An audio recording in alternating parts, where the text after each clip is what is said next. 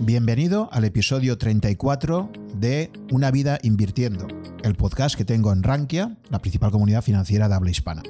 En esta nueva conversación charlo largo y tendido con Bruno de Lama, que es uno de esos españoles que ha triunfado profesionalmente en Estados Unidos.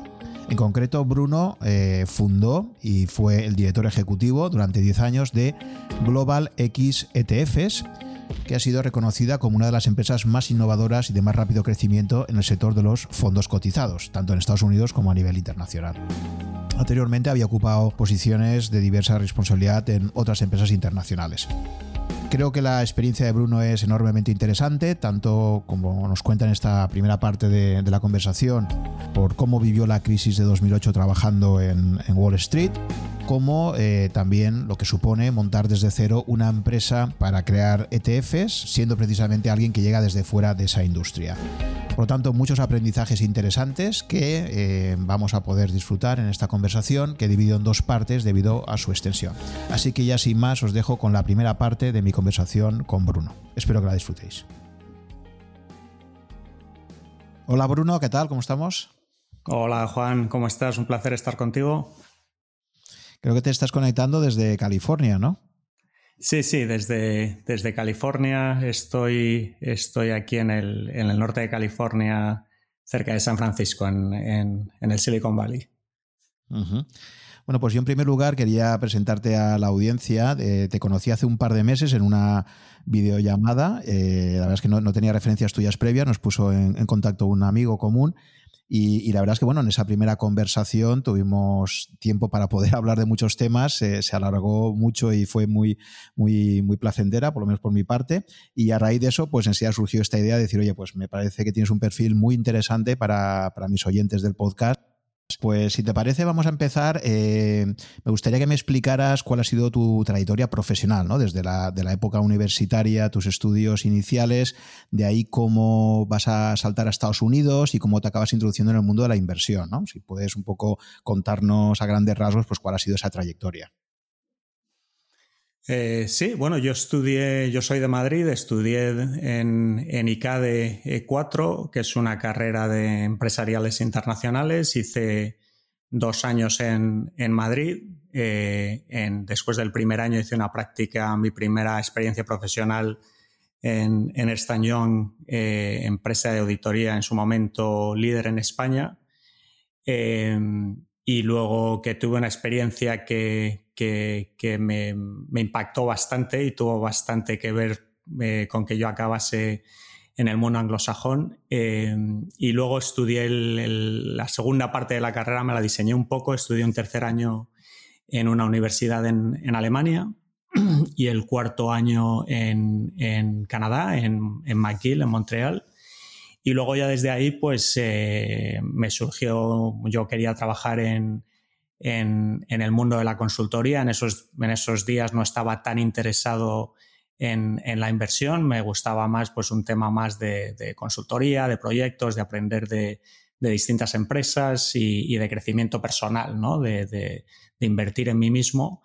Y, nada, empecé en una, en una consultora americana que se llama Oliver Wyman, que en su momento era bastante pequeña, ahora se compraron otra empresa, se compraron Mercer y, son, o Mercer les compró a ellos, digamos, eh, y, cambiaron la marca de Mercer en, algún momento a Oliver Wyman, pero en ese momento era una empresa consultora eh, bastante pequeña, éramos como 250 consultores, la mayoría entre, entre Nueva York y Londres, pero con una, una perspectiva muy, muy global. Trabajábamos para los 100 bancos eh, globales y empresas financieras globales más grandes del mundo, con lo cual pues yo acabé viajando mucho eh, y aunque trabajé mucho en Estados Unidos, pues también hice proyectos en, Europa, estuve en, Suiza, eh, Portugal, Londres y Alemania, hice proyectos.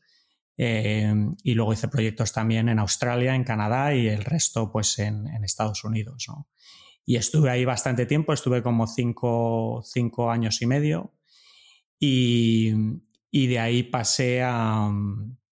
Bueno, ya yo conocí a mi, a mi mujer en, en Estados Unidos, nos casamos y, eso de tanto viaje y tanto ajetreo, pues ya eh, no, encajaba muy bien con nuestro proyecto vital, así que acabé eh, trabajando en una empresa en Nueva York, que era una empresa de, que se llama Radian, una empresa de, de, bond, Insurance y Mortgage Insurance. Mortgage Insurance es como un seguro de hipotecas, que es una cosa muy específica de Estados Unidos.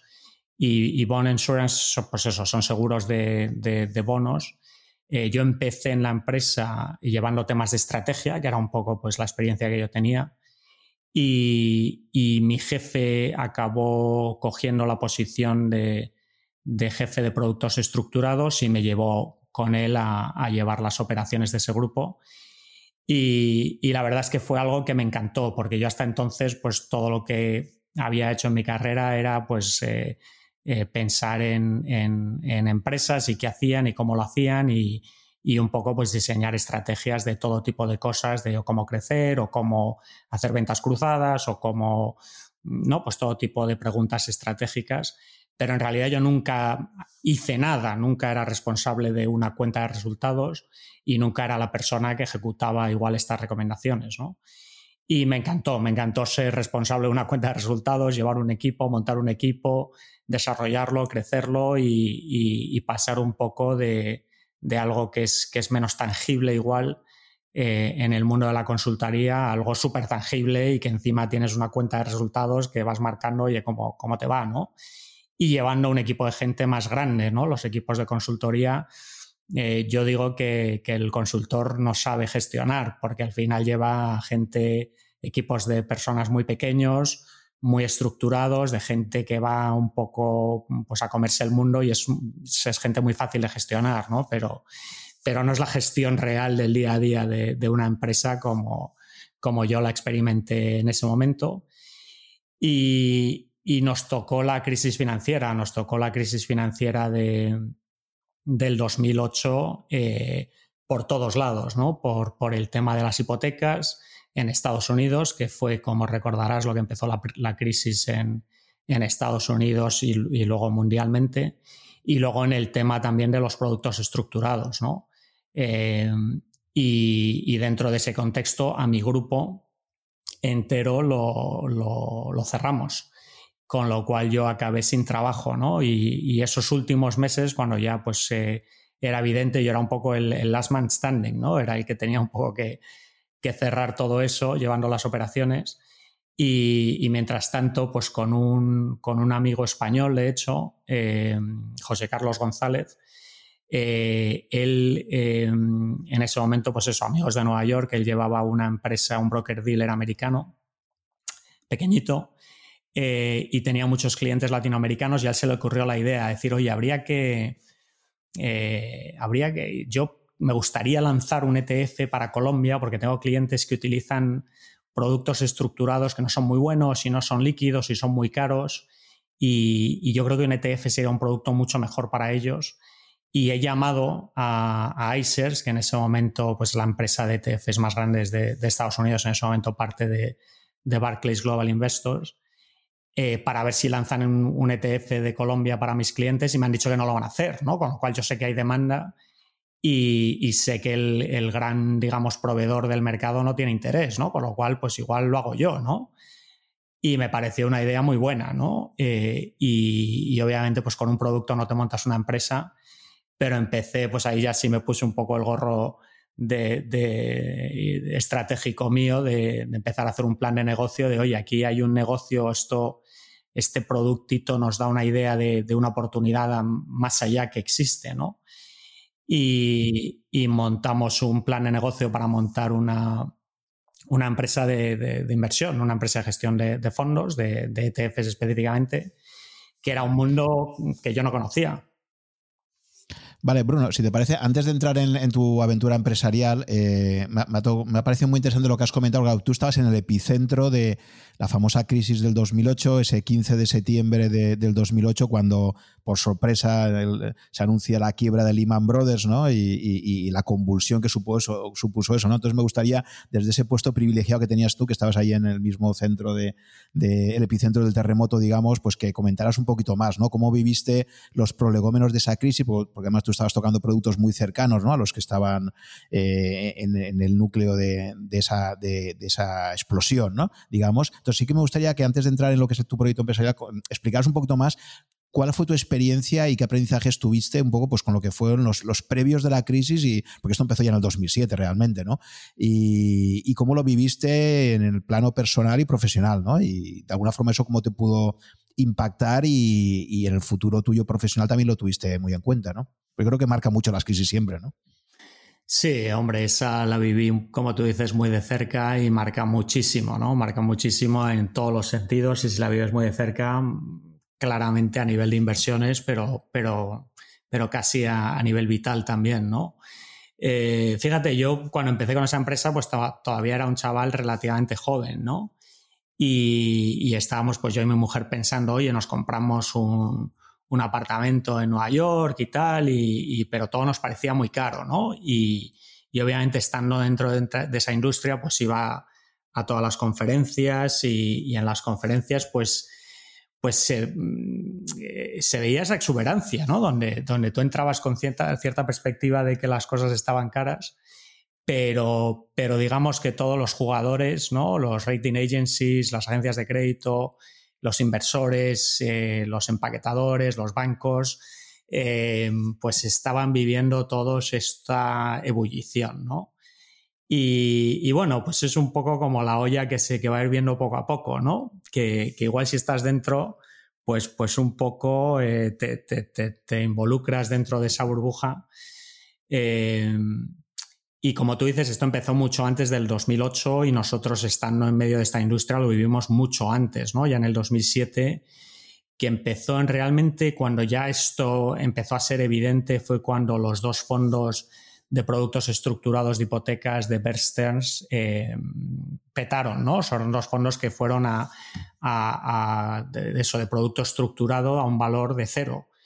Y, donde ya de repente, pues eh, fue imposible para los bancos pues seguir el juego que estaban haciendo, ¿no? De en realidad no hacer un mark to market de, en realidad, oye, ¿cuál es el valor de estas cosas? Porque empezó a secarse la liquidez completamente y, en poco empezó a, caer toda esta, toda esta castillo de, fichas que se, había, que se había creado. A mí me marcó mucho cuando esto empezó a, salir una llamada que hubo eh, de, AIG, eh, que, recordarás que, en ese momento era la aseguradora más grande del mundo y, que tenían un portafolio importante de productos estructurados de, hipotecas. Y, en esa llamada, un analista le preguntó al jefe de ese grupo, le dijo, oye, ¿y por qué vosotros parasteis y dejasteis de hacer este tipo de seguros en el año, a finales del año 2005, ¿no?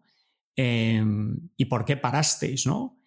Y, no fue ¿no? El, ese grupo mismo que en realidad pues, son los expertos los que se dieron cuenta de que aquí había un problema y pararon, ¿no? Digamos que eran un ejemplo de, esos jugadores que están en medio de la ebullición y con unos incentivos muy cortoplacistas, ¿no? De que todo el mundo está ganando bonos muy grandes y ellos quieren su bono, sino que literalmente el, el CEO y fundador de, de AIG, Greenberg, que es eh, todo un personaje, eh, básicamente leyó un artículo en, el, Wall Street Journal sobre cómo estaban y dónde estaban los precios del inmobiliario y cogió el ascensor, bajó y le dijo al grupo que paraban de, hacer negocio, ¿no? O sea que, que, te da un poco la perspectiva de algo que igual desde fuera empieza a ser bastante evidente, ¿no? Si ves ciertas métricas y ciertas valoraciones y ciertas cosas, pero cuando estás metido en la bullicie, ¿no? Pues todo el mundo sigue ahí. Y, bueno, pues fue tremendo, ¿no? Fue tremendo el impacto que tuvo, eh, sobre todo en el 2008, en esta industria, ¿no? Financiera, donde, donde los bancos, pues, pues eh, recordarás, donde estaban a punto de la insolvencia. Yo tengo un amigo, por ejemplo, em, que, que llevaba el tema de riesgos en uno de los bancos más grandes del mundo y, él eh, básicamente calculaba, él y su grupo era el jefe de calcular el capital regulatorio de ese banco y un día no pudo salir de la cama y tuvo una crisis eh, durante seis meses porque, porque básicamente eh, fue la primera persona en el mundo que se dio cuenta de que este hiperbanco estaba en, en, la bancarrota técnica, ¿no? O sea que fue, fue una cosa completamente inusitada que obviamente pues todos vivimos de alguna forma porque, porque fue tan grande que nos acabó afectando, ¿no? Pero obviamente los que estábamos en medio de, este, de esta hecatombe, pues fue, fue, fue muy interesante y brutal y, bueno, pues un, tema que desgraciadamente acabó haciendo muchísimo daño a mucha gente que no tenía nada que ver con esto. ¿no? Mm, eso me recuerda mucho a la película Margin Call, ¿no? No sé si la has visto, la de... Eh, sí, buenísima y, te da un reflejo muy bueno. Sí, yo creo, o sea, cuando has comentado a tu amigo, ¿no? Este analista de riesgos eh, junior que, que, empieza a descubrir ahí lo que hay y que luego acaban llamando a todos los jefes de la, de la empresa. En fin, yo creo que esta y de Big Short probablemente son dos de las mejores, ¿no? Que han, que han reflejado lo que fue toda, toda esta crisis, ¿no? Sí, sí, y el, reflejo es, es, es, es, bastante bueno. O sea, que dan una idea bastante buena un poco de, de todo lo que, lo que pasó y las causas y los efectos que tuvo, sí. ¿Y qué cosas, qué cosas no aparecen en las películas que tú hayas vivido así a nivel personal? ¿Qué cosas ves que, que son, bueno, a veces quizás es que este mundo es tan abstracto, ¿no? Que en las películas al final hay que, hay que hacer cosas que, muestren acción, ¿no? Es muy difícil relatar cosas muy abstractas, ¿no? Y tienes que ir a veces a, a cosas demasiado teatralizadas, ¿no? O exageradas. Pero tu percepción, si, tú, si luego tú ahora ves estas películas y un poco recuerdas hace 12 años tu, tus impresiones personales y tal, ¿qué, es, qué, qué, qué cosas sacarías? Un poco como conclusiones o convergencias y divergencias, digamos, ¿no? respecto a lo que a lo que ves en este tipo de películas, ¿no? Eh, narrativas, ¿no? digamos.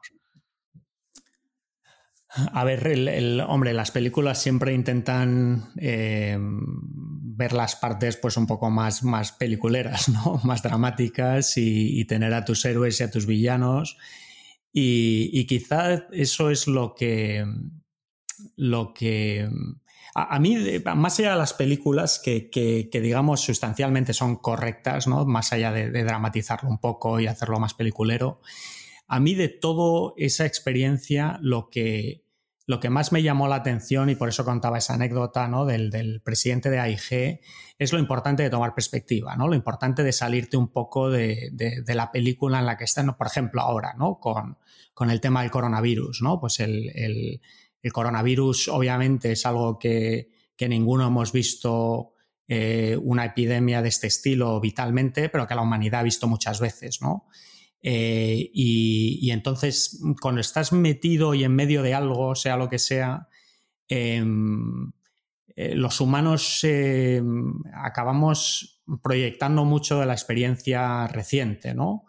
Y, y, y, tenemos mucha dificultad en tomar una perspectiva mayor, ¿no? Igual que, por ejemplo, otro tipo de... Los humanos somos muy buenos pensando linealmente, pero somos muy malos pensando exponencialmente, ¿no? Por eso todo el tema ahora de, de, la, de la, tecnología digital y de, y de, cómo lo que está pasando a nivel tecnológico ahora, que es brutal, eh, no acabamos de entenderlo muy bien porque pensamos linealmente y no exponencialmente, ¿no? Y a mí lo que...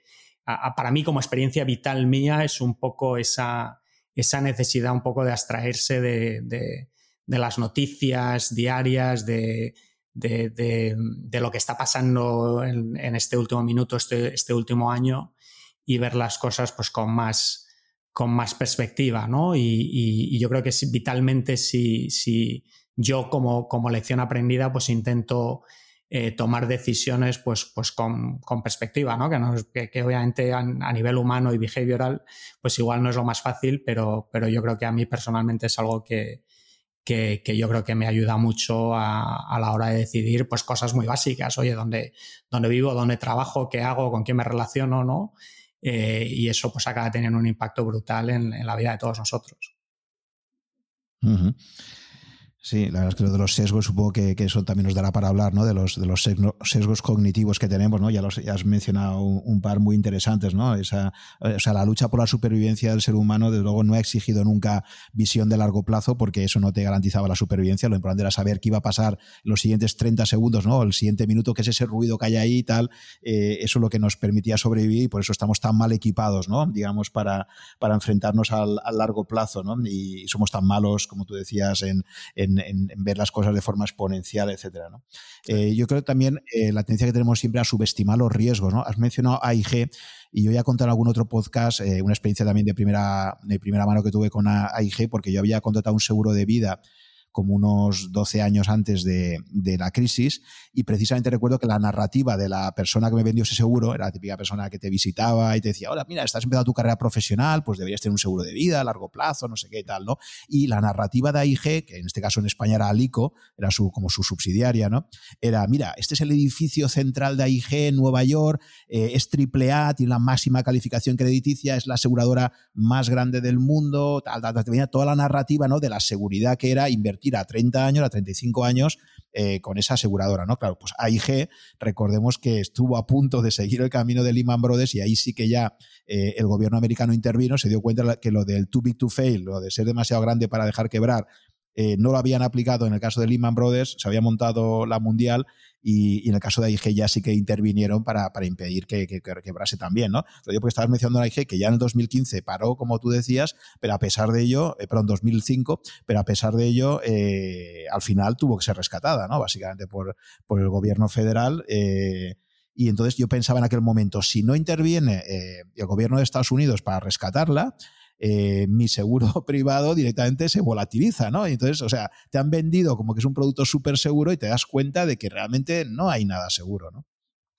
Sí, me, surgen muchas cosas con este comentario. Em, e, empiezo con la parte de inversiones, que sé que, es, lo importante para la audiencia. Yo, eh, a título personal, eh, pienso muchísimo en, seguros dentro de la cartera y hay que tener muchísimo cuidado con seguros y a mí en general no me gustan porque, porque los seguros sí que tienen ese, esa característica bastante única donde tienes el riesgo crediticio a un emisor, ¿no? De, potencialmente un, lo que, según ciertos productos de pensiones y demás, puede ser una parte importantísima de tu cartera, ¿no? Sé que hay distintas legislaciones y que hay partes de ciertos seguros que pueden estar segregados de los liabilities generales de la, de la aseguradora, pero bueno, seguros hay que tener mucho cuidado y lo que tú decías, ese riesgo, yo creo que es un riesgo que, no se debe asumir.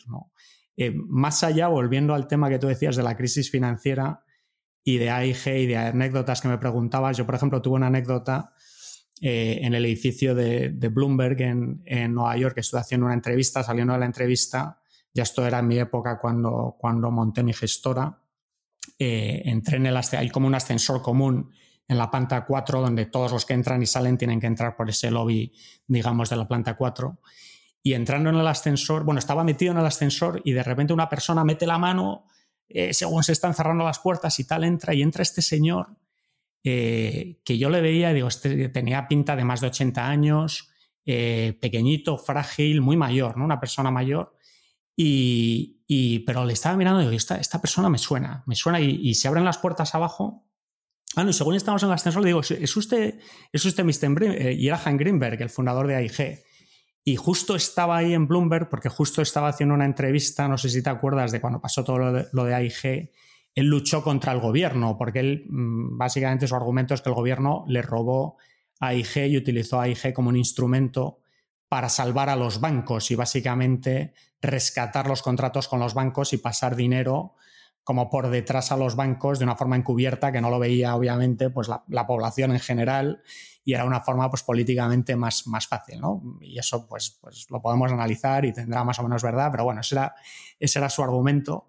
Y la, anécdota que te iba a contar es que yo le, le, dije, oye, qué pena, ¿no? Lo que ha pasado con, con la empresa y, y el, y el, señor que estaba corriendo, estaba como andando, pero a toda velocidad, volviendo a la oficina, se para, me pone la mano en el hombro y me dice, eh, no te preocupes, hijo, estoy volviendo a montarlo, ¿no? O sea, un señor de que luego lo miré, tenía en ese momento unos 85 años y que se había quebrado lo que habían montado, que era la aseguradora más grande del mundo, y con 85 años el tío está intentando remontar a IG, ¿no? A mí fue algo que, que me llamó mucho la atención, no sé, me marcó mucho también a la hora de volver a la empresa y pensar, ok, ¿qué estoy haciendo yo?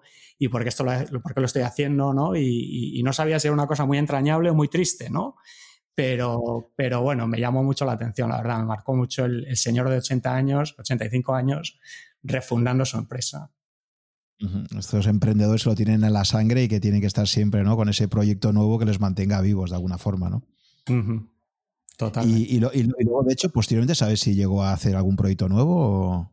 Sí, pues él, tenía, eh, digamos, su family office, que es una empresa que se llama Civistar, y básicamente en su family office volvió a recontratar a todos sus altísimos ejecutivos y lo está montando y está haciendo, bueno, se está montando una super aseguradora. Sí, sí, ahí está el tío, es increíble, la verdad. es un tío muy curioso, es la primera empresa americana que tuvo licencia financiera para operar en China, eh, operando en China desde hace muchísimo tiempo. Es una, es una persona eh, muy curiosa y, bueno, pues es, eh, hay, un, hay, una biografía suya muy interesante y muy recomendable. Es, es todo un personaje. Sí, sí, no, por lo que estoy viendo, de hecho, ahora tiene 95 años, nada menos. O sea que, claro, su nombre nació en el 25. Maurice ¿vale? O sea, o sea y este hombre me dices que sigue estando ahí operativo con su propia family office y todo esto con 95 años. Ya no es lo que era un family office, ya no es un family office, es una super aseguradora que se está montando, ya te digo, un, un AIG número 2, increíble. Con 95 años, increíble, ¿no? Bueno, y entonces digamos que eso es lo que te, a ti fue uno de los toques que te dio ahí ¿no? el destino para decir, Bruno, me tengo que pasar más a la parte emprendedora y menos a la parte de, consultora, digamos, ¿no? Porque claro, ¿cómo haces tú ese viaje? Es decir, pasar de esto, eso es verdad que le ha pasado a muchos emprendedores, ¿no? Tienes como una parte de tu vida profesional más corporate, más gran empresa, eh, estructura, proceso, y en algún momento dado de repente te entra la vena de decir, oye, ¿por qué no emprendo yo? ¿no? Porque, soy, porque no soy yo mi propio jefe y me meto en, montar un, proyecto desde cero, ¿no? Sí, a mí, a mí la, el tema de emprender siempre, siempre me gustó. Mi padre eh, fue emprendedor y montó su propia empresa em, eh, informática. Em, yo cuando era, en cuanto cumplí 18 años a la semana me había sacado el carnet de conducir y me monté una empresa que, que llamé Churroba, que básicamente eh, mandaba churros a domicilio, era lo que hacía y, bueno, pues una, una empresa que, que, que, fue un desastre total porque al, al, quinto fin de semana con el coche con el que hacía mi ruta iba repartiendo los churros que compraba, básicamente compraba en la churrería, me hacía mi ruta con los clientes que había conseguido a base de buzoneos y, no sé si algún fin de semana con el coche de mis padres pues me dio un golpe y me costó más reparar eso que, lo poco que había sacado de vender churros, ¿no? Pero bueno, a mí eso siempre, de emprender siempre me llamó la atención, pero, pero también quería tener una formación, ¿no? De, yo veo ahora mucha gente, invierto en muchos eh, emprendedores y, mucha gente que veo que está emprendiendo con, con, muy poca experiencia, ¿no? Y que, a ver, Zuckerberg se ha montado Facebook eh, con, ninguna experiencia y, ha sido un exitazo, ¿no? Pero no es nada fácil, ¿no? Yo sí que, que veía en mí mismo por lo menos la necesidad de, formarme y desarrollar ciertas eh, capacidades. Eh, pero bueno, pues un poco cuando tuve este break un poco natural, donde la empresa donde estaba, pues básicamente me echaron y, tenía, pues ya 10 años trabajando, tenía un dinero ahorrado, mm, estaba recién casado, no a ver, sí, estaba recién casado, acababa de acabar mi, MBA en, en, en, Wharton, que, que, fue algo que, que, lo hice y me ayudó la empresa en la que estaba trabajando. Y, bueno, pues me pareció un momento bastante mm, natural para, eh, para empezar a hacer algo, ¿no? Donde digo, bueno, pues soy lo suficientemente joven que si no me va bien, pues siempre puedo volver y encontrar un trabajo y, y, pero digamos que esa em, inquietud yo siempre la, siempre la tuve. O sea, tienes ahí unas raíces familiares, ¿no? Yo creo que eso si lo has mamado desde joven, si lo has vivido en tu familia y tal, ya de alguna forma lo, ves más natural, ¿no? Y qué curioso lo de churroba, ¿no? O sea, ¿Y esto en qué, en qué año era? Cuando empezaste a estudiar, claro, con 18 años, esto sería ya... Pues, 94 debía ser, sí. 4. Vale, entonces recuperas a raíz de, la salida de, de, la empresa en la que estabas, como consecuencia de la crisis, ¿no? De Radian Asset Assurance, es cuando estabas comentando que te planteas el, montar el nuevo proyecto, ¿no? Que será este de Global X ETFs, ¿no? Sí, sí, pues ahí, eh, pues eso, ¿no? Como te decía, yo con, mi, amigo José me sugirió esa idea, me pareció buena idea, monté un plan de negocio, José y yo lo discutimos y básicamente decidimos lanzarlo, ¿no? Yo en ese momento, pues también, pues como somos los humanos, ¿no? También me puse a buscar eh, otros trabajos, me surgió algo con Credit Suisse y bueno, pues era como, oye, Credit Suisse, esta cosa. Pero bueno, al final eh, el, interés que tenía de hacer algo empresarial, eh, pues, pues no era lo que, lo, que, lo que yo ponderé como más interesante. Y la oportunidad me gustó mucho, ¿no? Y ese, en ese momento la empresa, el mercado de ETFs, ETFs son, son Exchange Traded Funds, eh, en España creo que se les llama también ETFs o fondos cotizados. Eh, pues era una, industria, desde luego, desde la perspectiva de hoy, una industria todavía incipiente, ¿no? También es verdad que te digo que cuando lancé la empresa con José, la primera entrevista que tuvimos, eh, básicamente el entrevistador vino a decir, oye, ¿por qué lanzas esto ahora sin ser nadie, ¿no? Que no, tenéis marca, no tenéis mucho músculo financiero y, la, industria está totalmente dominada por, superempresas, ¿no? Los BlackRock, State Street, eh, Vanguard.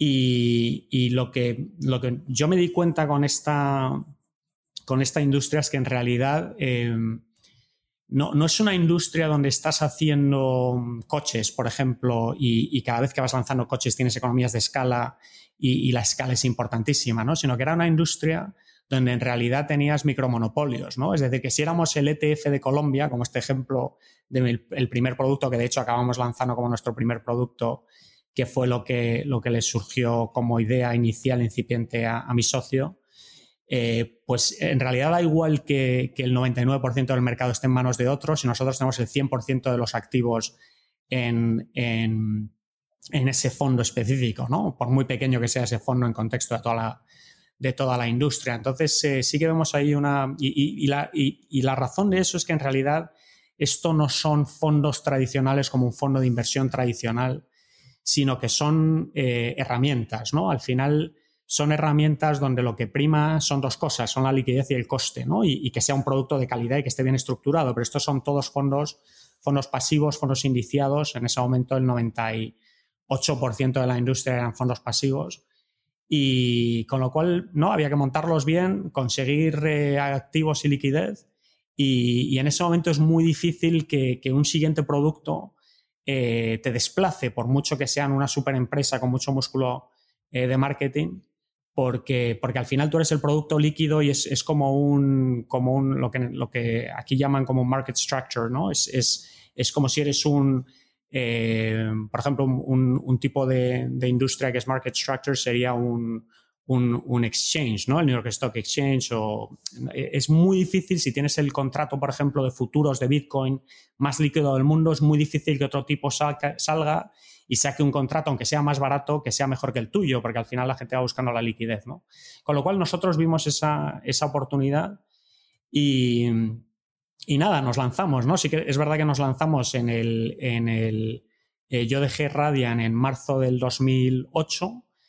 Em, y, bueno, pues es un proyecto que necesita cierto capital, ¿no? Y, esperamos un poco a, levantar capital, a tener la, aprobación regulatoria del, del, Securities and Exchange Commission, del SEC, que es el regulador para, para este tipo de productos de inversión en Estados Unidos, porque eso en su momento era un activo importante que tenía un valor y, pero bueno, conseguimos nuestra aprobación financiera justo en, en octubre del 2008, cuando, cuando Lehman quebró y empezó toda la película. Y bueno, pues en ese momento conseguir eh, que un venture capital invirtiese en cualquier cosa era prácticamente misión imposible, ¿no? Estaban totalmente enfocados, involucrados en preservar la cartera, preservar las inversiones actuales y, y no hacer nada más, ¿no? Ese era el momento, pues como, como hablábamos antes, ¿no? Que se caía el mundo y bueno, pues en ese contexto lanzamos nuestra, nuestra empresa sin conseguir capital de terceros y, bueno, pues mi socio y yo tuvimos que tomar la decisión de,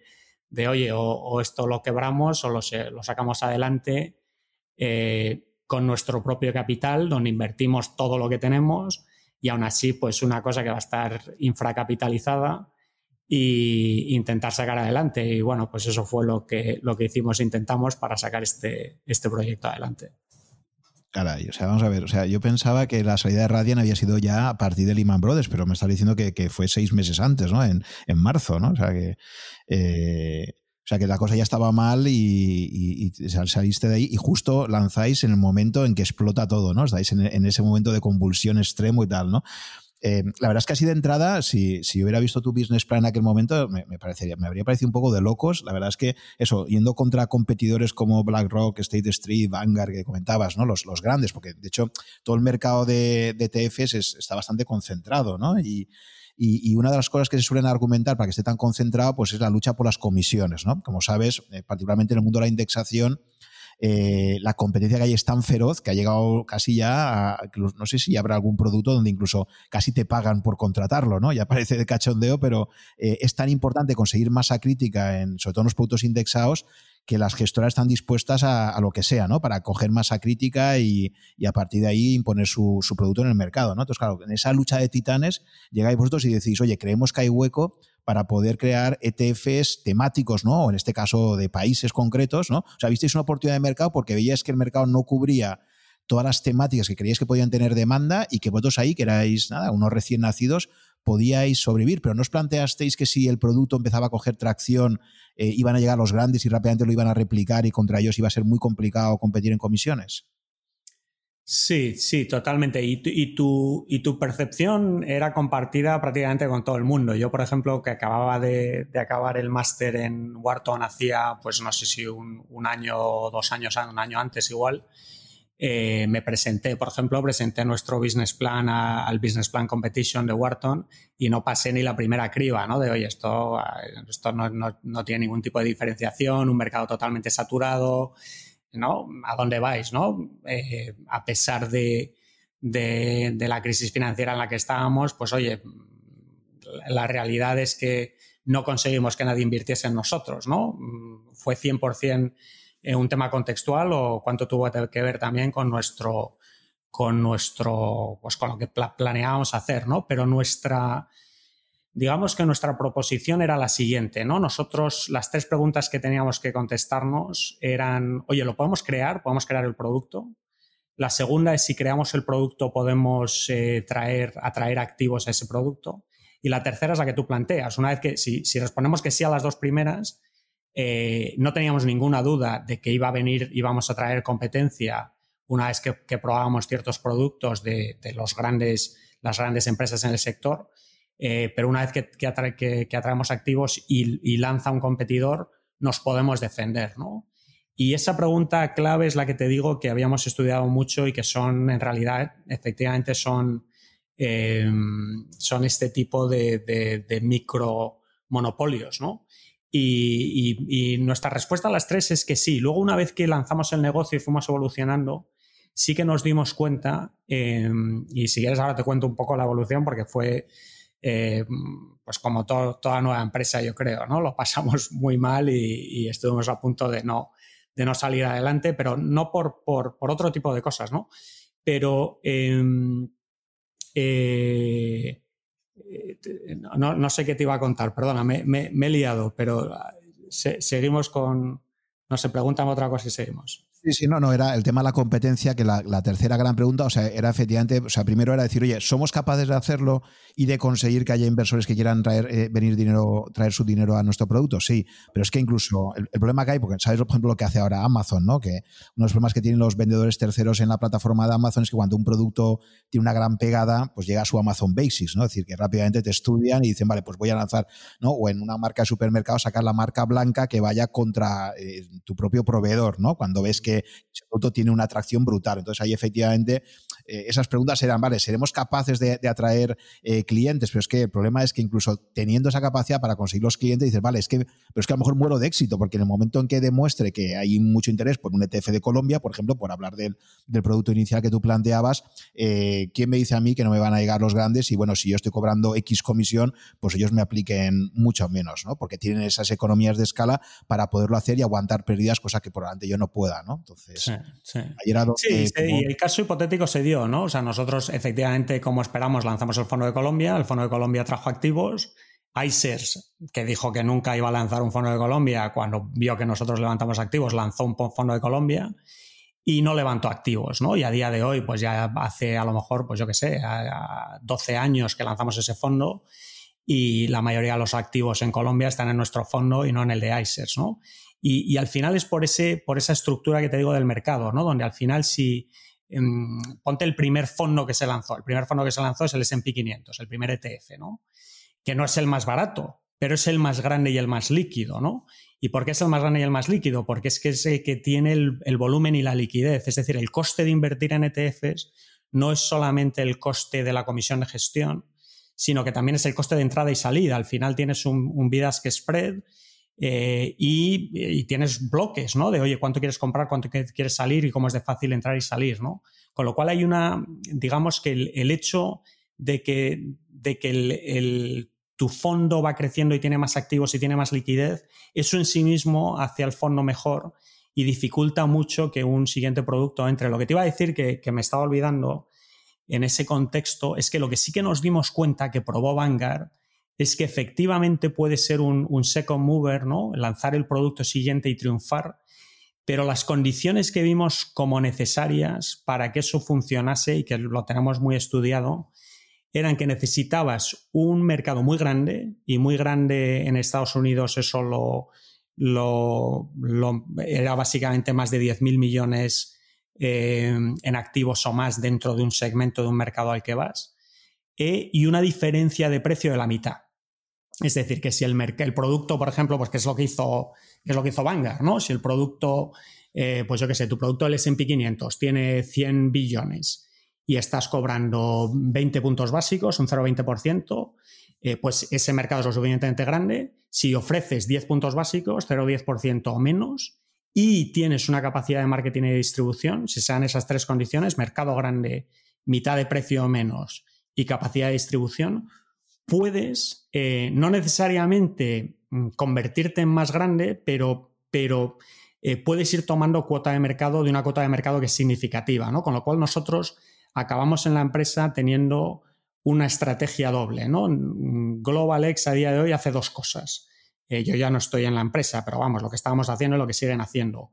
Una es todos los productos que lanzamos son innovadores, somos los primeros que hacemos algo y nos creamos, por ejemplo, mercados enteros de cosas que en su momento recibieron muchísima crítica, ¿no? pero que hoy en día son totalmente table stakes. ¿no? Nosotros cuando empezábamos, toda la inversión se hacía a nivel de, inversión pues, de mercados o sectoriales, ¿no? Eh, tecnología, finanzas, los distintos, eh, digamos, eh, sectores de, o industrias, ¿no? Y nosotros eso nos pareció como muy, de, muy retrógrado, ¿no? Porque al final la televisión en su momento era tecnología, ¿no? Pero obviamente montar una televisión no es tecnología. Y nosotros acabamos lanzando fondos temáticos tecnológicos y lanzamos pues el fondo de robótica e inteligencia artificial, el fondo de tecnología financiera fintech, el pues, todo tipo de cosas muy innovadoras, ¿no? Pero la segunda cosa que hicimos fue la estrategia Vanguard, de decir, oye, hay ciertos mercados, por ejemplo, el mercado de preferentes, el mercado de MLPs, que son mercados de más de 10.000 millones, donde podemos ofrecer un producto a la mitad de coste de lo que se está ofreciendo y tenemos la capacidad de distribuir, ¿no? Y hoy en día, pues, ciertos de esos productos, pues, son de los productos más grandes de, de la empresa. O sea que sí que no es totalmente ese, ese, ese, micromonopolio, ¿no? Hay capacidad de competir y hay mucha competencia, pero que para competir hay que cumplir ciertos eh, requisitos y donde nosotros tenemos nuestros micromonopolios, esos requisitos es muy, fácil muy, muy difícil competir contra nosotros porque no son mercados de más de 10.000 millones, etcétera, etcétera. Y donde competimos a precio, pues tiene otro tipo de características y otro tipo de estrategia. O sea que obviamente como todo, todo mercado, toda industria, pues todo tiene su, sus estrategias y conocer el mercado y, y ejecutar. Em, una derivada interesante de todo esto, y que creo que también puede ser muy interesante para los oyentes que, tengan también esa vena emprendedora, es tú, haces tu MBA en Wharton, que probablemente sea pues a nivel de finanzas, yo creo que es el MBA más prestigioso del mundo, ¿no? Ahora mismo probablemente sea uno de los top tres por lo menos, ¿no? De, pero fíjate lo que has dicho que es tan interesante, ¿no? Y es que muchas veces la gente, eh, yo creo que, se pasa un poco de, darle vueltas a las cosas, ¿no? De, morir por análisis, ¿no? O sea, si tuvieras, si tuvieras basado en, en los consejos que te daban, y en, pura racionalidad, probablemente no habrías lanzado el proyecto al final, ¿no? O sea, habrías visto más la botella medio vacía que medio llena, ¿no? Entonces, eh, creo que es un buen ejemplo el tuyo de cómo, eh, a pesar de tener una excelente base académica, de haber hecho tu MBA, etcétera, etcétera, al final hay ese punto siempre de, de decir, oye, voy a lanzarme a esto, aunque la racionalidad a veces me pueda decir lo contrario, ¿no? pero, pero ese punto, ¿no? De, de, quererte tirar ahí a la piscina eh, y, de atreverte a hacerlo, ¿no? Eh, cuando a lo mejor por otras vías más académicas, más estándares, probablemente te habría dicho que no te metieras ahí, ¿no? Sí. No sé cómo, ves eso, un poco cómo ves ese equilibrio entre la racionalidad del mundo académico, lo que aprendes en un MBA y luego la parte empresarial y la parte siempre que hay de inevitable incertidumbre, ¿no? Y de, eh, un poco has vivido esas dos, esas dos partes, ¿no? Y porque hay gente que evidentemente se ha lanzado al mundo empresarial y, no ha estudiado nada, Básicamente un Steve Jobs que ni siquiera tenía el primero de, la carrera terminado, ¿no? Pero en tu caso sí has tenido esa base académica y tienes la base empresarial, ¿no? ¿Cómo ves un poco eso, ¿no? Visto en retrospectiva. Sí, mi, mi, cofundador José dice que para ser emprendedor hay que ser un poco inconsciente, ¿no? Y, y, yo creo que tiene toda la razón, ¿no? Si, si, si sabes de antemano todo lo, todas las dificultades que vas a tener, no lo haces, ¿no? Y, y, los emprendedores van sobre una curva, ¿no? Hay una curva donde, digamos, un axis es tiempo, el axis horizontal y el axis vertical es un poco, pues, cómo estás de, de, de, de ilusionado o cómo estás de, con dificultad respecto al proyecto y, y, todo el mundo empieza con un proyecto nuevo, con mucha ilusión, y muy rápidamente de esa ilusión vas a un, pasas por una época que tardas muy poco en llegar, que es súper difícil, súper difícil, y una fase que puede ser em, pues de un año y puede ser de 20 años. ¿no? Y, lo, que, lo que veo mucho em, como mentor de emprendedores, como inversor en emprendedores, em, es que eh, no hay suficiente conciencia, la gente no está suficientemente preparada sobre, sobre las dificultades em, que, van a, que están asumiendo, ¿no? se ve un poco... Em, eh, la, la, visión de este emprendedor es como más romántica, mucho más romántica que la realidad. La realidad no tiene nada de romántica, la realidad es muy compleja y muy difícil y mucho sufrimiento, mucho trabajo, muchas dificultades. Y, luego lo que sí que se ve por el otro lado, que en cierto modo alimenta esta visión romántica, es que el empresario que ha tenido éxito, que son la gran mayoría, estadísticamente sabemos que son uno de cada diez, uno de cada veinte que acaban teniendo éxito, eh, parece que ese éxito ha sido lo que llaman un overnight success, ¿no? Que, que, de repente ha pasado, ¿no? Pero casi inevitablemente estos overnight success llevan 10 años, ¿no? Eh, trabajando en, ese éxito. O sea, que requiere mucho de, ajustar el proyecto, de cambiar, de, ir conociendo, ir ajustándose a las nuevas realidades, ir cambiando el, modelo de negocio, ir teniendo mucha mano izquierda, y, o sea, requiere de muchas cosas, ¿no? Em, y bueno, pues la decisión vital es otra cosa, ¿no? Es decir, que, oye, yo recomendaría a la gente que hiciese esto, pues a ver, eh, ¿cómo no voy a recomendarlo, ¿no? Porque por un lado, eh, la experiencia mía, por lo menos personal, de crecimiento vital y de lo que he aprendido por ser emprendedor es algo que me literalmente me ha cambiado la vida de una forma, yo creo que muy positiva, más allá de, digamos, pues los rendimientos económicos que ha tenido, ¿no? Ya soy simplemente como un tema de crecimiento como persona y como humano, ha sido una cosa que yo creo que no hubiese tenido ese, ese crecimiento, hubiese sido muy difícil en otros contextos. Y luego, pues yo creo que es una gestión personal del riesgo, ¿no? De decir, oye, pues mm, a ver si esto funciona, eh, qué ocurre y si no funciona ¿no? en la parte del riesgo, pues qué ocurre, ¿no? Y, obviamente, pues, pues, pues, asumir el riesgo de una, dentro de una forma que es, que es que entiendes, ¿no? Y que es gestionable a nivel vital para, para ti y que no estás poniéndote a ti o a tu familia en situaciones que no son, que no son gestionables, ¿no? Pero obviamente estás asumiendo riesgo. Nosotros nos jugamos todos nuestros ahorros en este proyecto y yo estaba dispuesto a perder todos mis ahorros de 10 años de trabajo si no funcionaba y en ese momento pues buscar un trabajo y, bueno, pues seguir adelante, ¿no? O sea que mm, eh, igual volviendo y resumiendo a las palabras de mi socio, eh, para ser emprendedor hay que tener un cierto punto de, irracionalidad. Sí, sí, Y es lo que tú dices de que siempre se subvalora eh, lo que te vas a encontrar luego ahí, ¿no? Recuerdo también que Martín Barsaski contaba, después de que hiciera su primera venta a Yaster, que decía, un emprendedor es aquel que todos los días se va a su casa diciendo, vaya mierda, vaya mierda, vaya mierda.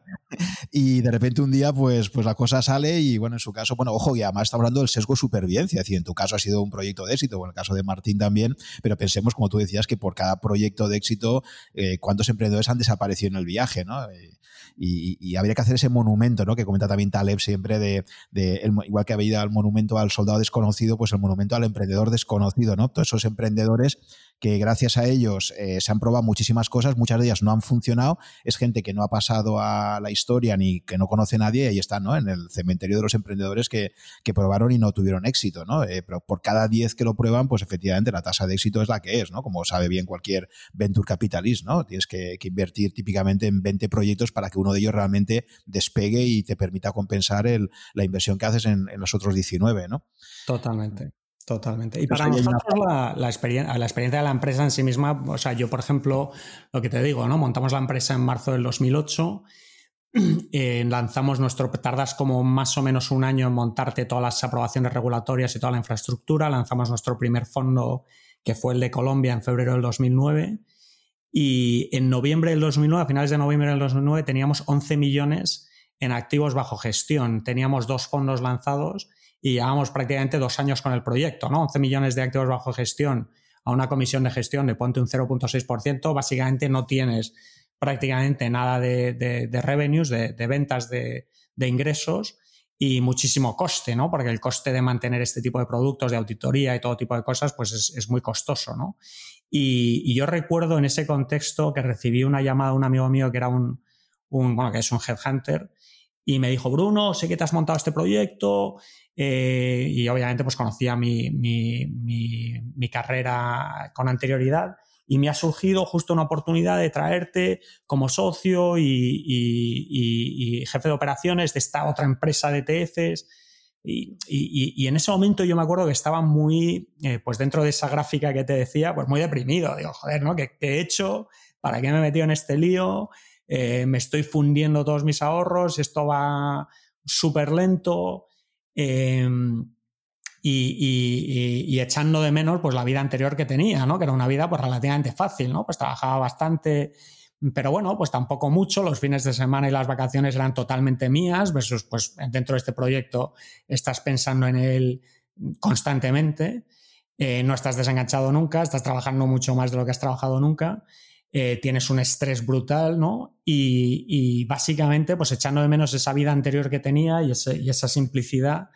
Y, esto sí que fue una llamada, en cierto modo, de Dios, ¿no? De, básicamente ofrecerme lo que yo en ese momento me estaba diciendo a mí mismo que quería, ¿no? Que era volver a esa vida anterior.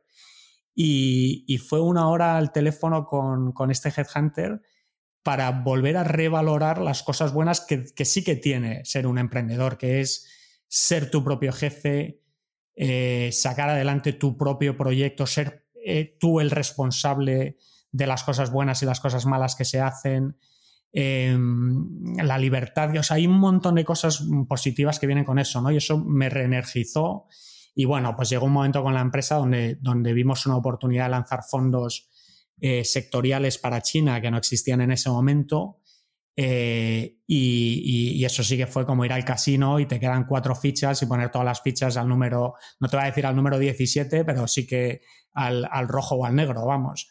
Y o bien rápidamente, o bien sale el rojo o quebramos y, lanzamos, pues intentamos lanzar seis fondos a la vez, no nos dejaron los, socios, eh, digamos, proveedores que teníamos, nos dijeron, bueno, pues te dejamos hacer dos, dime los dos favoritos y, gracias a Dios, pues esos eh, fueron muy bien, muy rápidamente.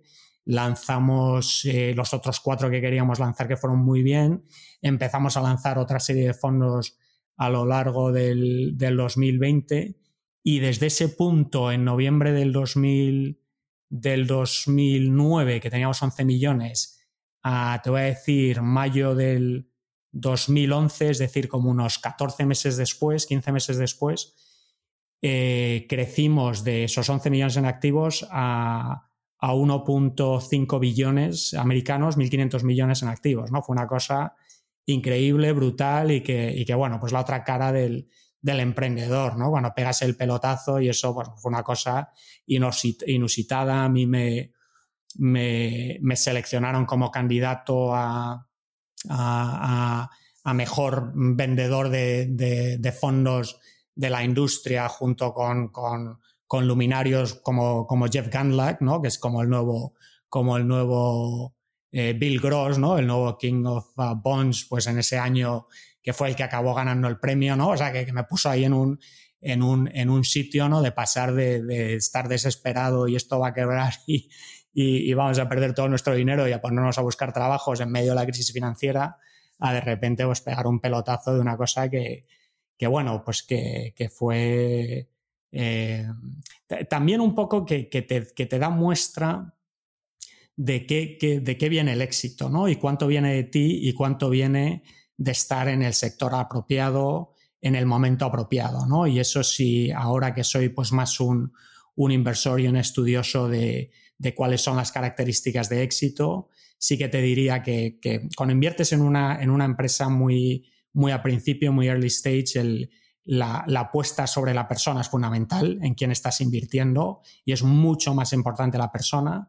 La idea tiene prácticamente ningún valor, y, pero lo que sí que tiene muchísimo valor es la industria y el sector y el tiempo y en el momento en lo que lo estás haciendo. Si estás en un sector como el nuestro en ese momento, pues que, que estaba y que sigue creciendo a lo bestia, mientras que el sector tradicional de fondos de inversiones pues va para atrás, pues eso tiene, es muchísimo más fácil, ¿no? Con lo cual el, ¿no? uno puede salir de este tipo de anécdota con mucho ego y pensando que, es una persona súper excepcional, pero muchísimo tiene que ver obviamente con qué sector y en qué industria y en qué momento lo estás haciendo. Y en ese sentido, pues, pues elegimos muy bien o tuvimos mucha suerte, ¿no? Pero eso fue una parte súper importante y fundamental de nuestro éxito. Es tremendo el, pasar en, como tú decías, ¿no? en, esos meses de, tener 11 millones de, gestión a 1.500, hacer un casi 14 veces ¿no? el crecimiento de patrimonio, en un momento además donde, lo que te iba a preguntar, ¿no? porque claro, fueron unos momentos tan convulsos, 2009 es un momento donde todos los inversores de alguna forma eh, aún están intentando, yo, yo creo, ¿no? en aquella época refugiarse en cosas bastante seguras en, un momento de tantísima convulsión financiera.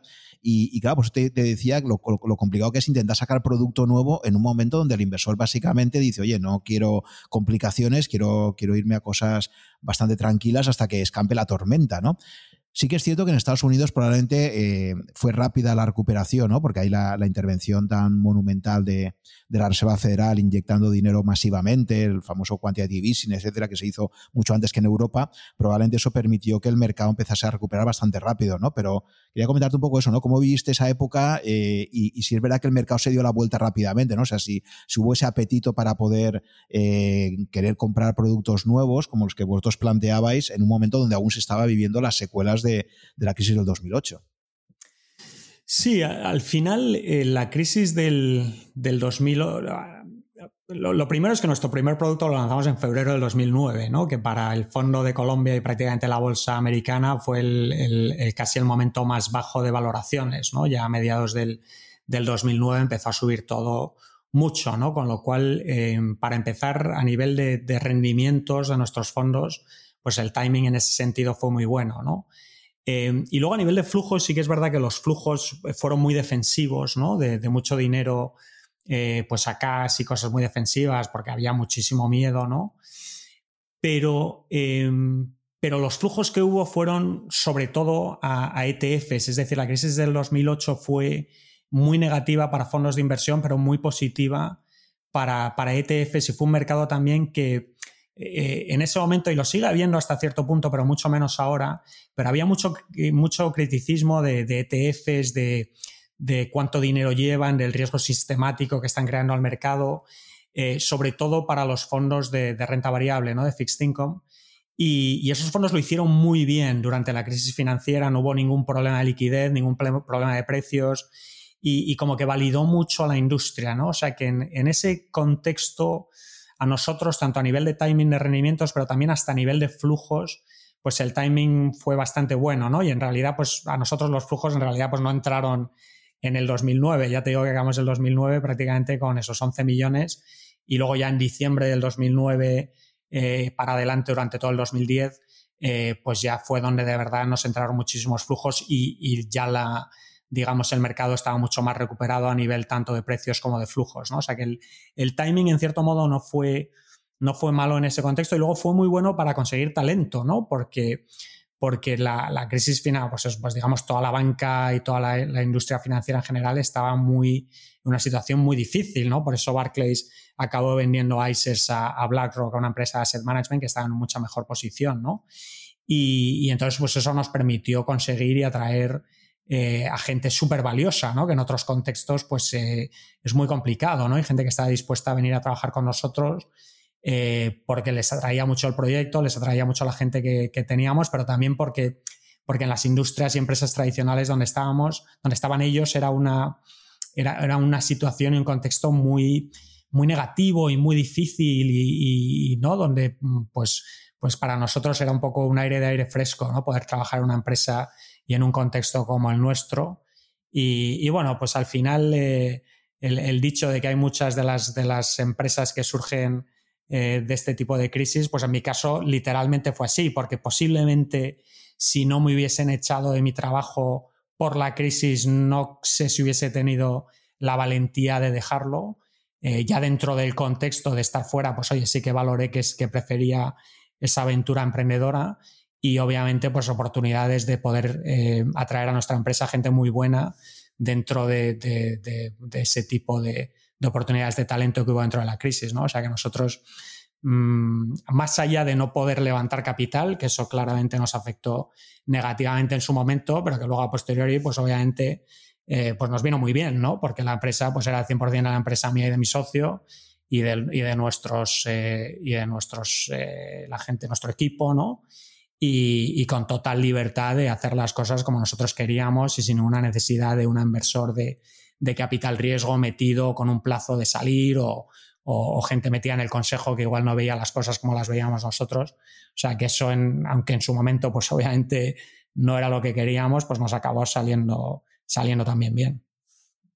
Y ahí está ese componente de timing inevitable que decías y que esto me recuerda a la conversación que tuve con, Martín Caviedes precisamente donde él decía que, que todos los inversores, eh, los business angels y, los venture capitals que invirtieron en 2010 y 2011 en España por lo menos, pues claro, han sido han sido los mejores años, ¿no? Las mejores añadas, porque claro, es ese momento donde te pilla todas las valoraciones por los suelos, donde como tú dices hay muchísimo talento disponible, etcétera. Entonces era un momento muy bueno para iniciar proyectos, ¿no? Entonces, efectivamente, en esa parte sí que sí que cogiste ese, viento a favor, ¿no? en un momento muy favorable. Totalmente, sí.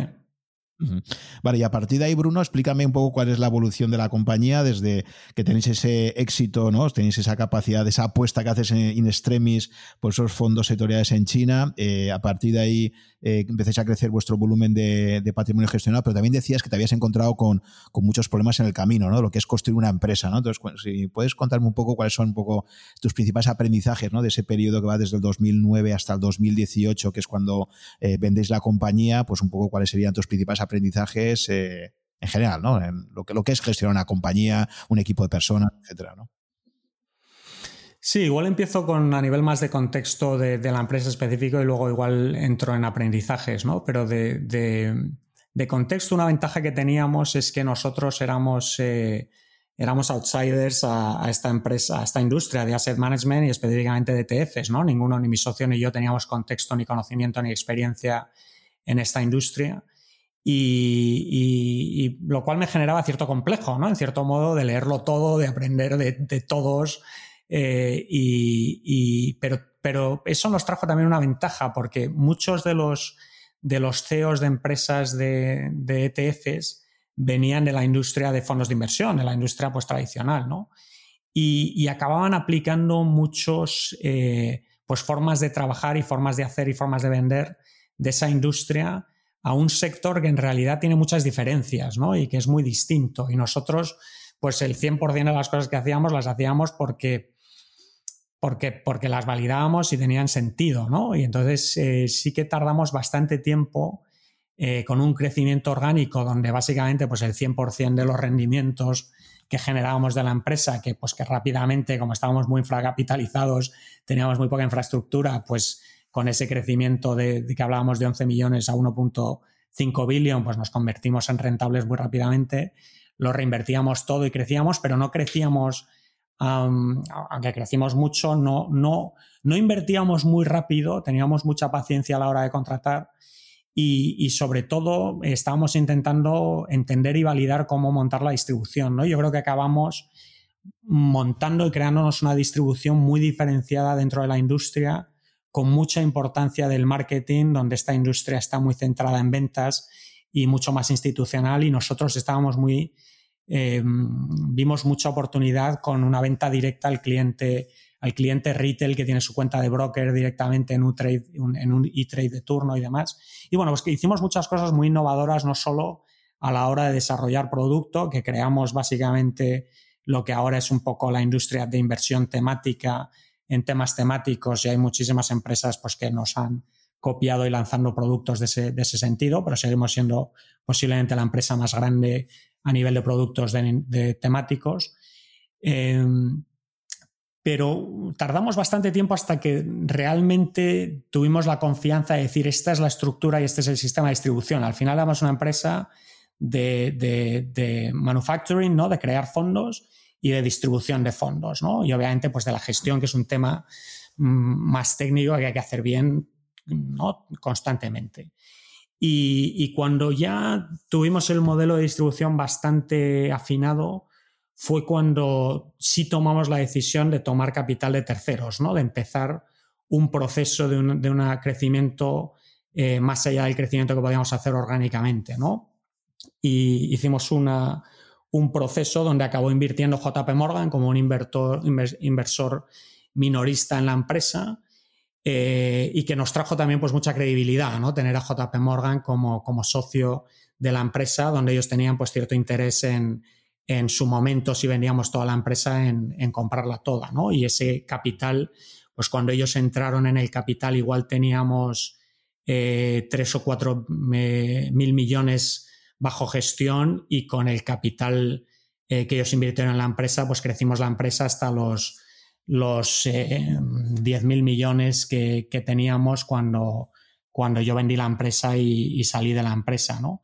Y como, como aprendizajes para mí el, más importante fue totalmente un tema de... Uno de los más importantes es la cultura. Una de las cosas que yo hice en algún momento eh, fue traer a una persona muy senior eh, dentro de la empresa para una posición muy senior y que técnicamente era una persona pues que era brutal, ¿no? Que había hecho eh, en la SART, eh, pues tenía toda la, toda, la, toda la experiencia que teníamos, con un track record buenísimo, con, bueno, técnicamente era un, un, un hire buenísimo, ¿no? Pero culturalmente mm, sabíamos que era un encaje pues no muy bueno, ¿no? Y yo en ese momento pues lo ponderé, ¿no? Ponderé el encaje cultural pues, como un input más de todas las demás cosas que ponderas y, el neto fue que la acabamos contratando, ¿no? Y, fue un desastre, esa contratación fue un desastre eh, por el encaje cultural de la empresa con la gente, acabamos perdiendo a mucha gente y bueno, pues acabé teniendo que despedirle y, tener que estabilizar la empresa. Entonces, un aprendizaje que me saco de, de esa experiencia en concreto, pero de toda la experiencia, es la importancia de la cultura y del encaje cultural de todos dentro de la empresa y sobre todo la gente más senior. ¿no? Y hoy no, eh, si estuviese en esa situación, por ejemplo, nunca contrataría a ninguna empresa, eh, a ninguna persona que no tenga un encaje cultural muy, muy bueno con, con el resto de componentes del, equipo, ¿no? Donde no es, digamos, un elemento más que pondera, sino que es una cosa binaria, sí o no, ¿no? Y si encaja, pues luego ya ponderas todo lo demás. Y, dentro de eso, otro aprendizaje es, eh, yo sé que te gusta mucho Caleb y el tema de antifrágil y tal, y de hecho eh, yo compré el libro antifrágil a todos los componentes de la empresa en un proceso donde estábamos pensando, yo, yo llegué a ese concepto de antifrágil, fíjate, mi mujer es violinista, es música y es muy amiga de un, de un compositor eh, americano, Randy Wolf, que también es un apasionado, además de compositor, es un apasionado de las finanzas y Randy eh, escribió una, una, una, música que se llama Antifrágil, que, que, la, que, pues la, que la primera que la tocó fue, fue mi mujer con otros músicos. Y, era una pieza donde básicamente la escribió de una forma donde si los músicos cometían errores, hacían a la música mejor. O sea, que, que, en ese sentido era antifrágil, que no te preocupes de hacer errores porque lo he escrito de una forma donde los errores, en cierto modo, mejoran a la pieza, ¿no? Pues yo estaba obsesionado con hacer GlobalX antifrágil. Y la mejor forma de hacer una empresa antifrágil es la cultura. Es qué cultura tienes, qué propósito tienes, qué estás haciendo, cómo lo estás haciendo, qué gente tienes, cómo trabajamos conjuntamente. Y eso es igual el segundo, el segundo componente de, de aprendizaje más importante. Y dentro de eso hay, bueno, podemos hablar otras dos horas sobre ese tema, ¿no? Hay todo tipo de cosas que, que bueno, yo soy un apasionado de cómo eh, montar culturas, montar sistemas.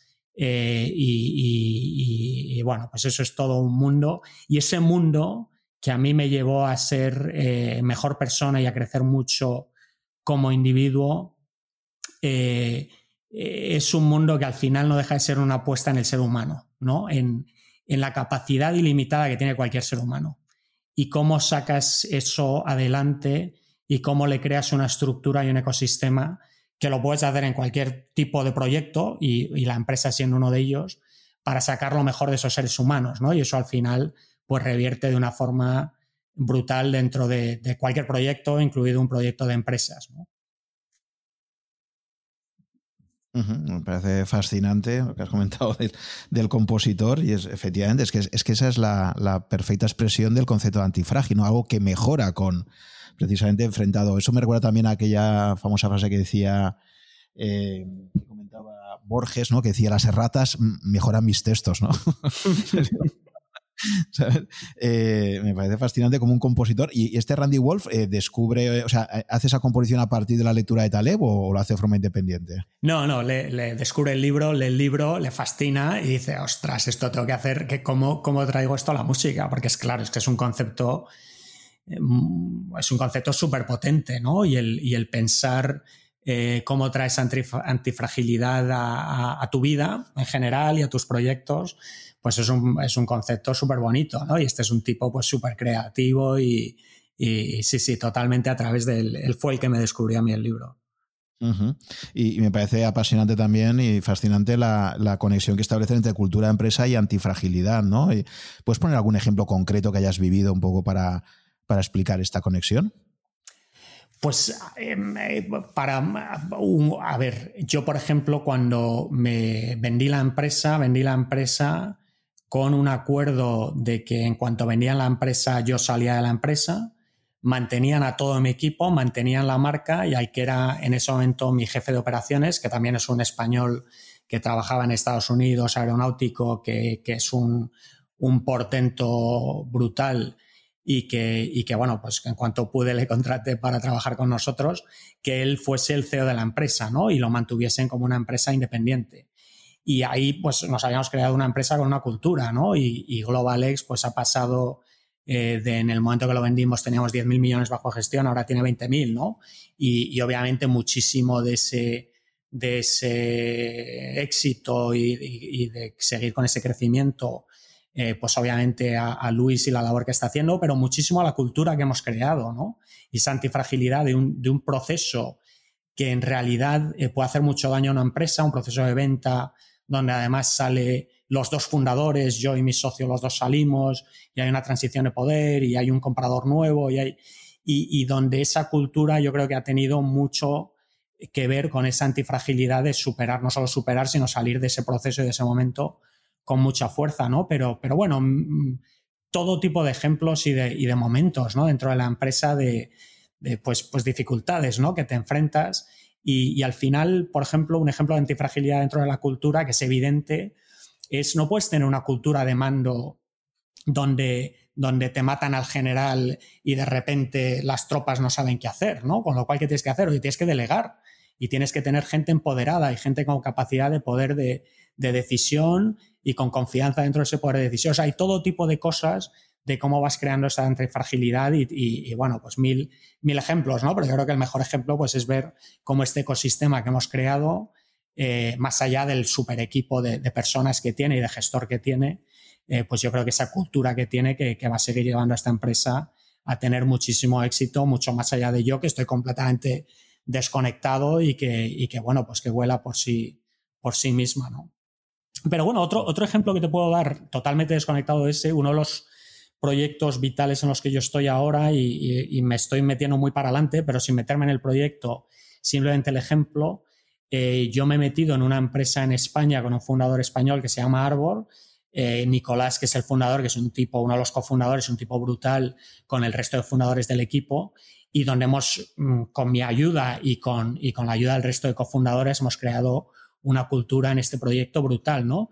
Nos ha tocado el coronavirus, hemos tenido que reducir plantilla y reducir costes, que ha sido un proceso, pues para lo que estamos haciendo, mm, muy difícil para todos nosotros. Y, gracias a esa cultura que hemos tenido, eh, hemos, pues la empresa lo ha hecho súper bien eh, durante todo este tiempo del coronavirus y culturalmente la gente, tanto que desgraciadamente no ha podido seguir con el proyecto como los que han seguido, eh, muy enganchada, muy positiva, con muchas cosas positivas y, totalmente volcados con el proyecto. O sea, hacer ese tipo de cosas que para cualquier empresa que sea frágil la rompe, eh, pues yo creo que esa cultura que hemos creado es la razón más importante y fundamental por la que, la que no solo en cierto modo hemos sido antifrágil, no solo lo hemos sobrevivido y no nos hemos roto, sino que igual hemos salido de este proceso más fuertes, ¿no? Que es lo que es un sistema antifrágil.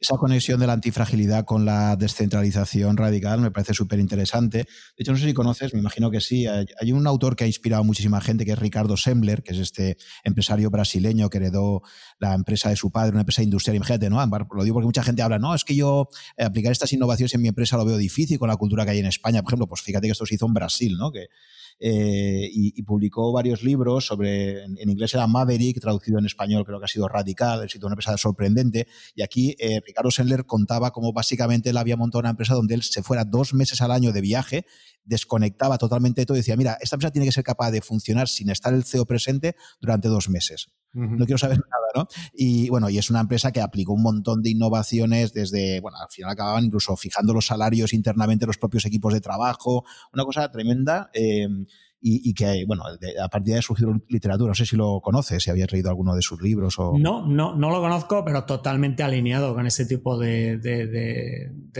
digamos, de tácticas y de procesos para, eso, para al final crear, crear organismos más fuertes, ¿no? Eh, tiene todo el sentido del mundo.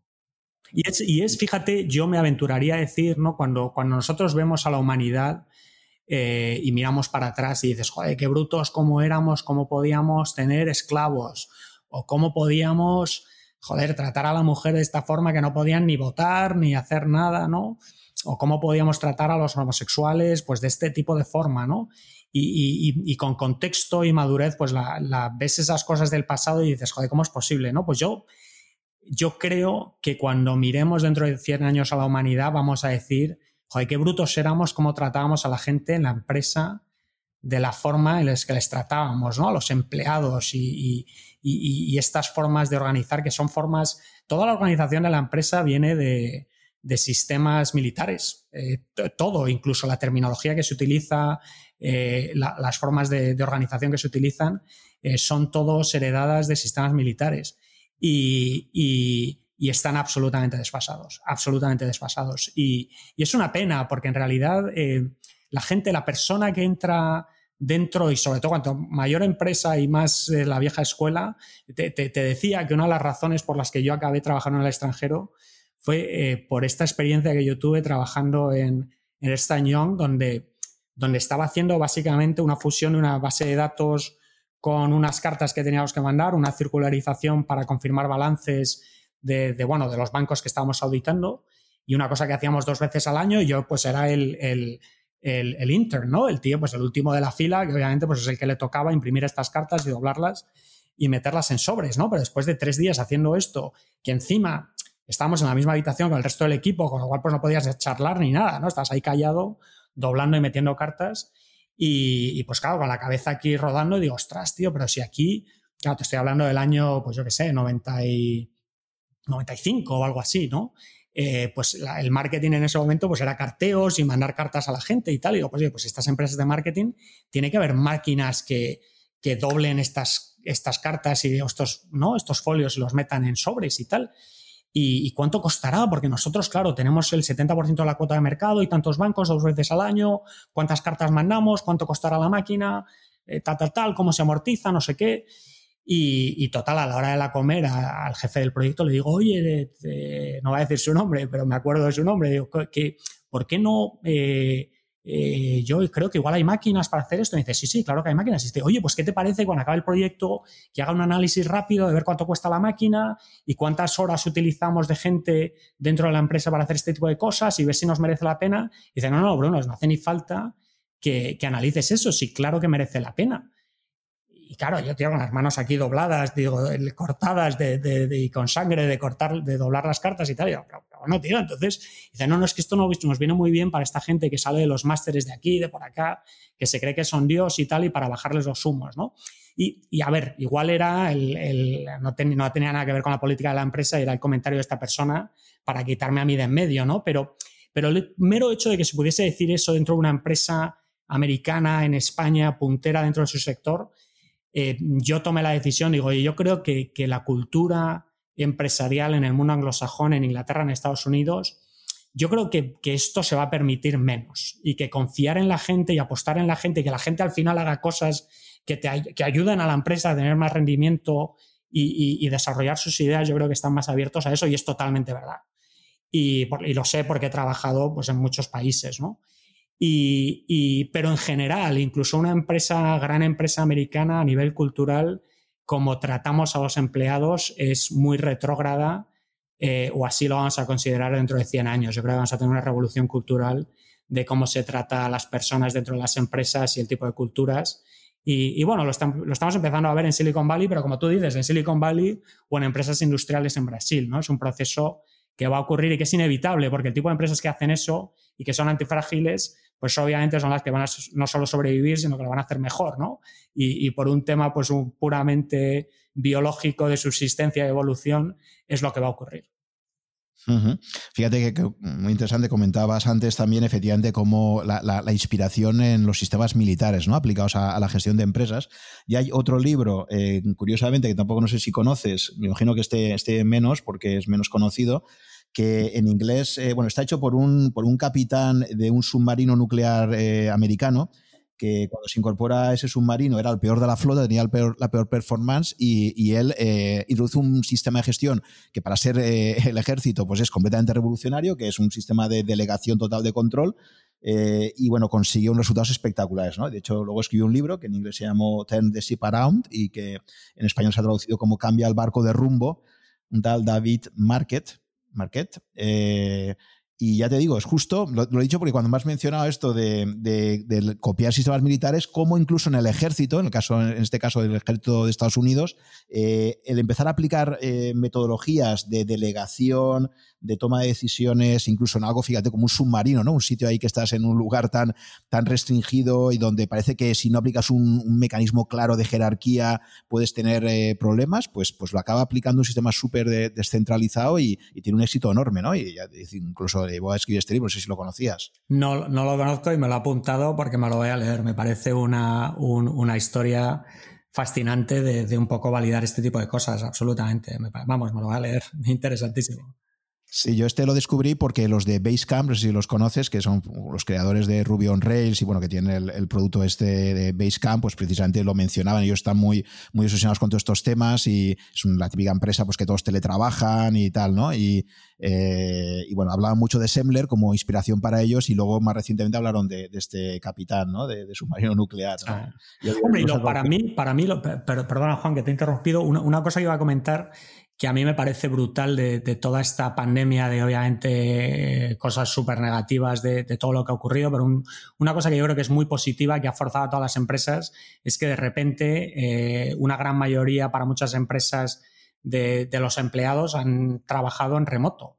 Y que es algo que, a ver, tú pregúntame una empresa tradicional española que de repente dice a sus 10.000 empleados, oye, podéis trabajar todos desde casa en remoto, ¿no? O sea, impensable, ¿no? Y de repente eso ocurre y la gente responde, ¿no? Y, y, sé que hay mucho movimiento ahora de, oye, pero hay que traer la gente de vuelta y esto y lo otro, pero, pero para mí, o sea, con lo mal que has tratado a las personas, esto es mi opinión personal, en general, o sea, viene una super generalización, y, afortunadamente hay excepciones, ¿no?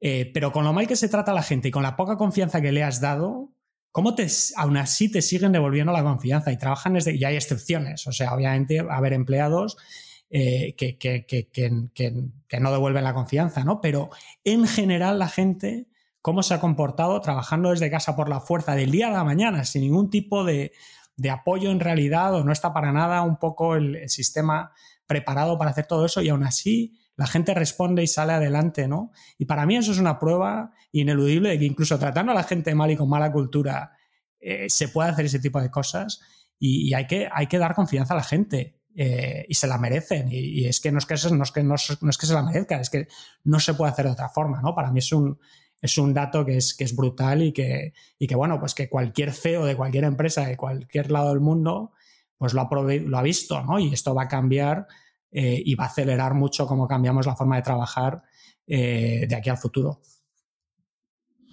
Totalmente de acuerdo. Y, por cerrar esta parte de descentralización también, quizás otro, otro caso que también veo espectacular de esto, cómo se ha aplicado y, que está un poco en una categoría diferente al resto de criptomonedas, es precisamente el propio nacimiento de Bitcoin, que justo ayer, que fue 3 de enero, eh, se celebra su 12 cumpleaños, ¿no? Y, cómo yo creo que en el caso de Bitcoin la clave ha sido, y eso no lo ha hecho prácticamente ningún otro proyecto que yo sepa de criptomonedas, eh, la clave ha sido que el propio Satoshi Nakamoto desaparece, ¿no? O sea, lo lanza, está un tiempo ahí, pero luego precisamente parte del éxito, que era clave, era decir, oye, chicos, esto ahí está, yo me retiro, no, no quiero tener ningún tipo de protagonismo y, esto tiene que ser una, una, red que vaya creciendo, pero donde no haya ningún grupo que lo esté liderando claro, con unos intereses creados, etcétera, ¿no? Entonces me parece también otro ejemplo clarísimo de, del potencial éxito que puede tener los proyectos realmente y profundamente descentralizados, ¿no?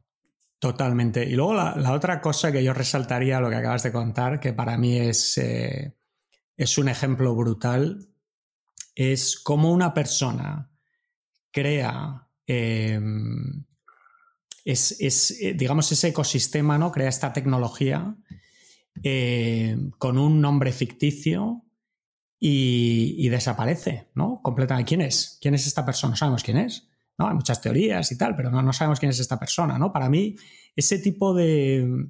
Eh, eso, eh, eso también para mí es una experiencia, un, un, ejemplo vital, ¿no? De, de eliminar en cierto modo el ego y el, y el, y el ¿no? lo que es el intentar figurar y hacer todo lo opuesto, ¿no? que es quitarse de en medio, porque al final, igual que esa persona, personalizar esa cosa, igual eh, tiene más beneficio que daño a lo que es el proyecto del Bitcoin en sí, ¿no? que, es, que, que, como tú dices, está descentralizado y toma su propia vida. ¿no? Para mí, es, a mí eso me parece una cosa brutal.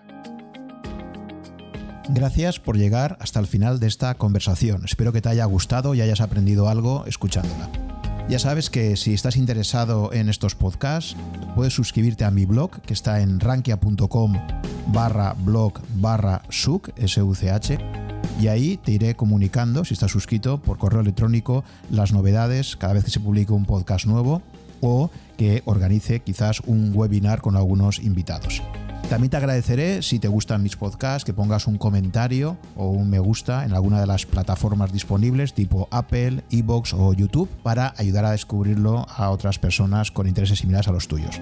Muchas gracias por tu fidelidad, si me sigues desde hace algún tiempo y si me acabas de descubrir, espero que te resulte interesante y que puedas escuchar algunos episodios más. Nos vemos en el próximo capítulo.